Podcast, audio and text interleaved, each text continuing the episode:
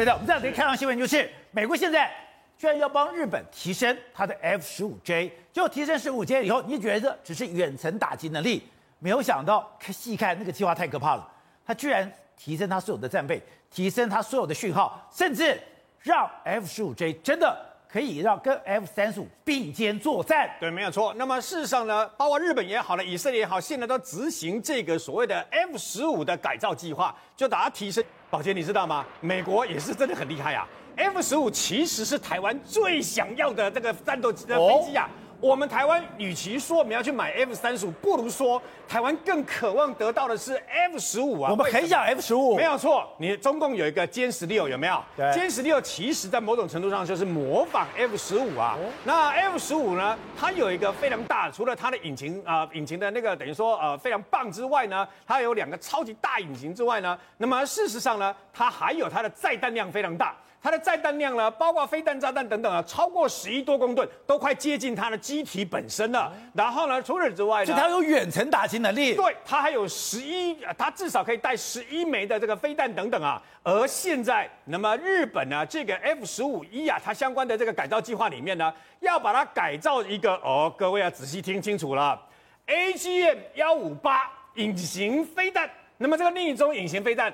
本来因为它的这个引力中隐形飞弹呢，比较弹体比较大嘛，本来每一架的 F 十五只能带两枚，那么这一次呢，经过美国改造过的，要卖要重新帮日本改造过的的话，每一架的 F 十五竟然可以搭载五枚呀！我跟告诉告诉各位，它有就这个画面，AGM 一五八，AGM 幺五八，它很厉害吗 HJ 幺五八，它除了射程啊，平均超过三百七十公里之外，它的增程型的，甚至于可以增程到这个一千公里以上啊。然后呢，那么它还有个逆中相关的功能啊。所以等到我们我们大概都知道哦，中国啦，全世界各地我们都有反飞弹系统嘛。等到你发现它的时候，你要反制已经来不及了。这个就是所谓 AGM 幺五八，那么等于说它厉害的地方嘛，哎，它可以低空低空飞行。现在哦，每一架 F 十五可以搭可以搭载搭配大概五五五枚以上的 AGM 幺五八，跟在这个地方跟各位透露一个啊、呃，等于说啊，我们一直要争取的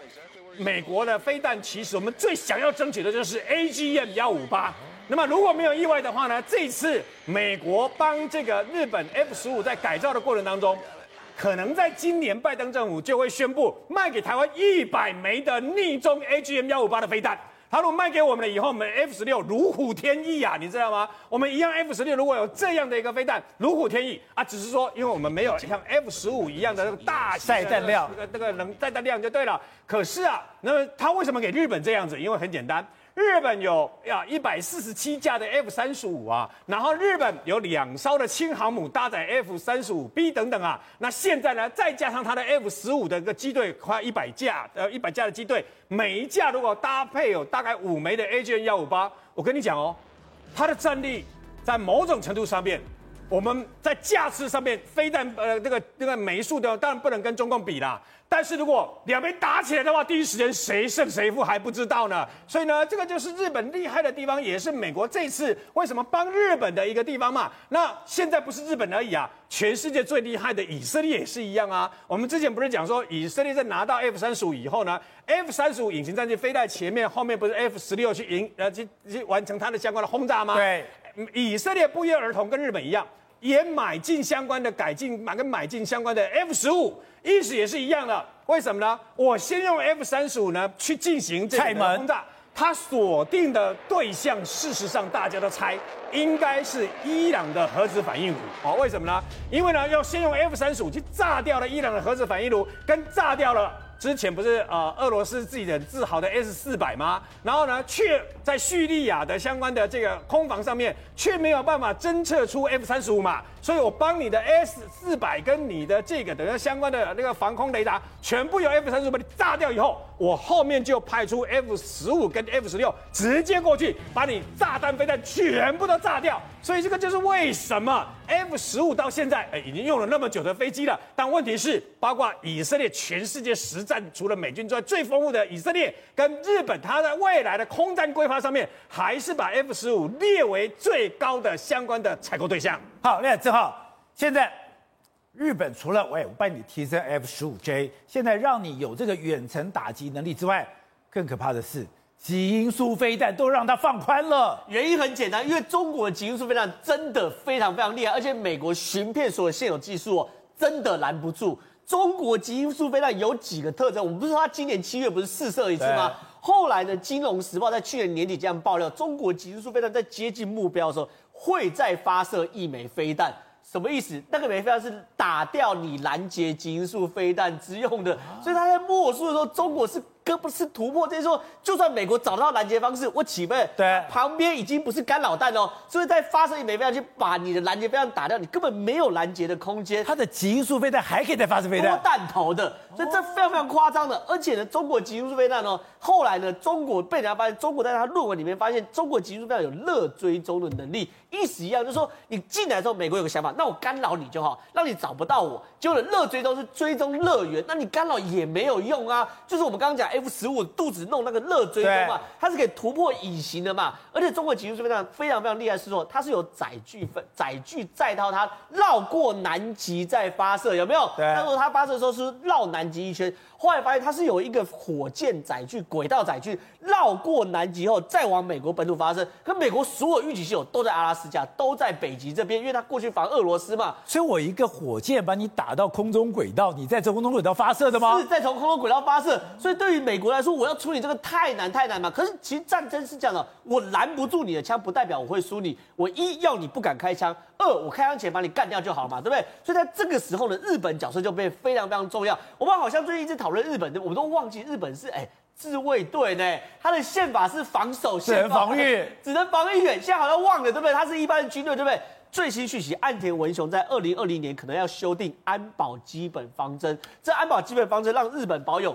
攻击敌方基地的能力，这攻击敌方敌敌方基地能力，第一个我们去年讨论过，日本要在西南诸岛弄所谓的一二四的陆基反舰飞弹，一千公里，对不对？一千公里我就说哪有这么远的反舰飞弹？你海洋就是几百公里，一千公里叫做什么？陆基战斧，讲白了就打中国内陆，对不对？现在最新的日本的所有潜舰就要加上所谓的海基战斧。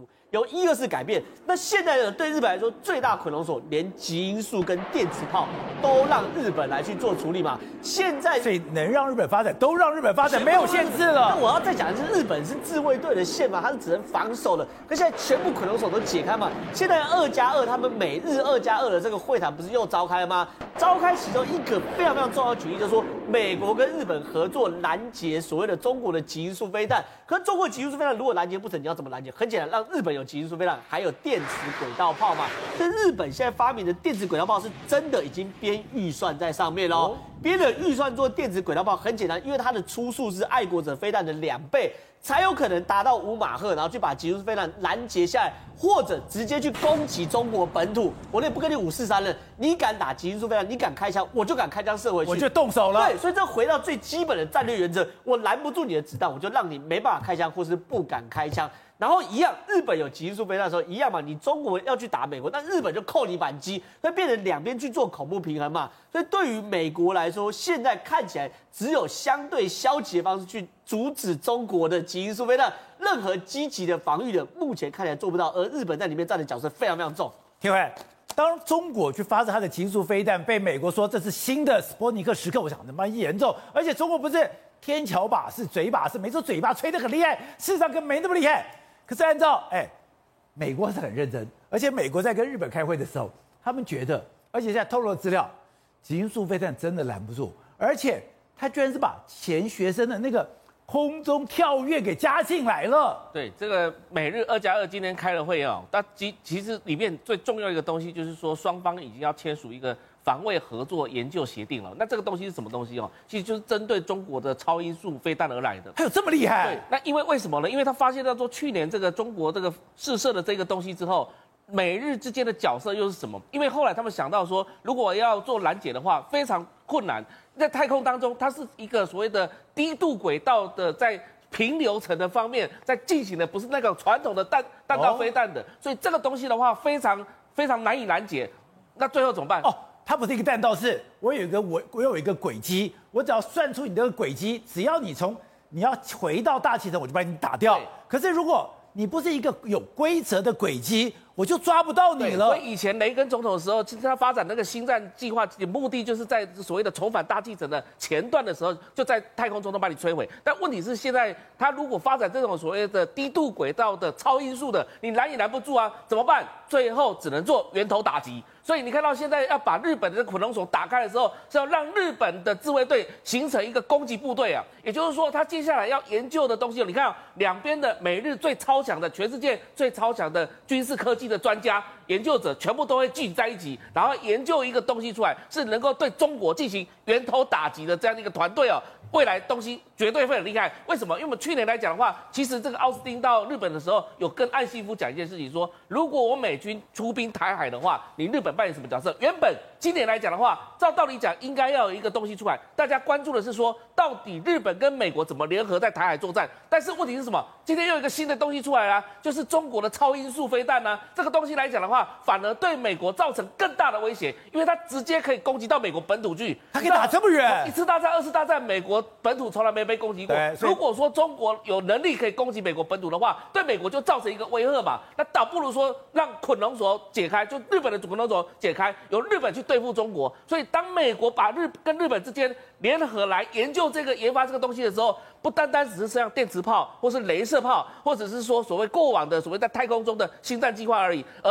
让日本能够做源头打击，那怎么办呢？当他开始填装燃料的时候，就开始做打打击了，不让它升空，不让升空就是最好的防卫方式。所以你说，当他只要升空，他只要出了大气层，谁也抓到不，所以抓不到他了。对，没错。所以要做源头打击了，怎么办？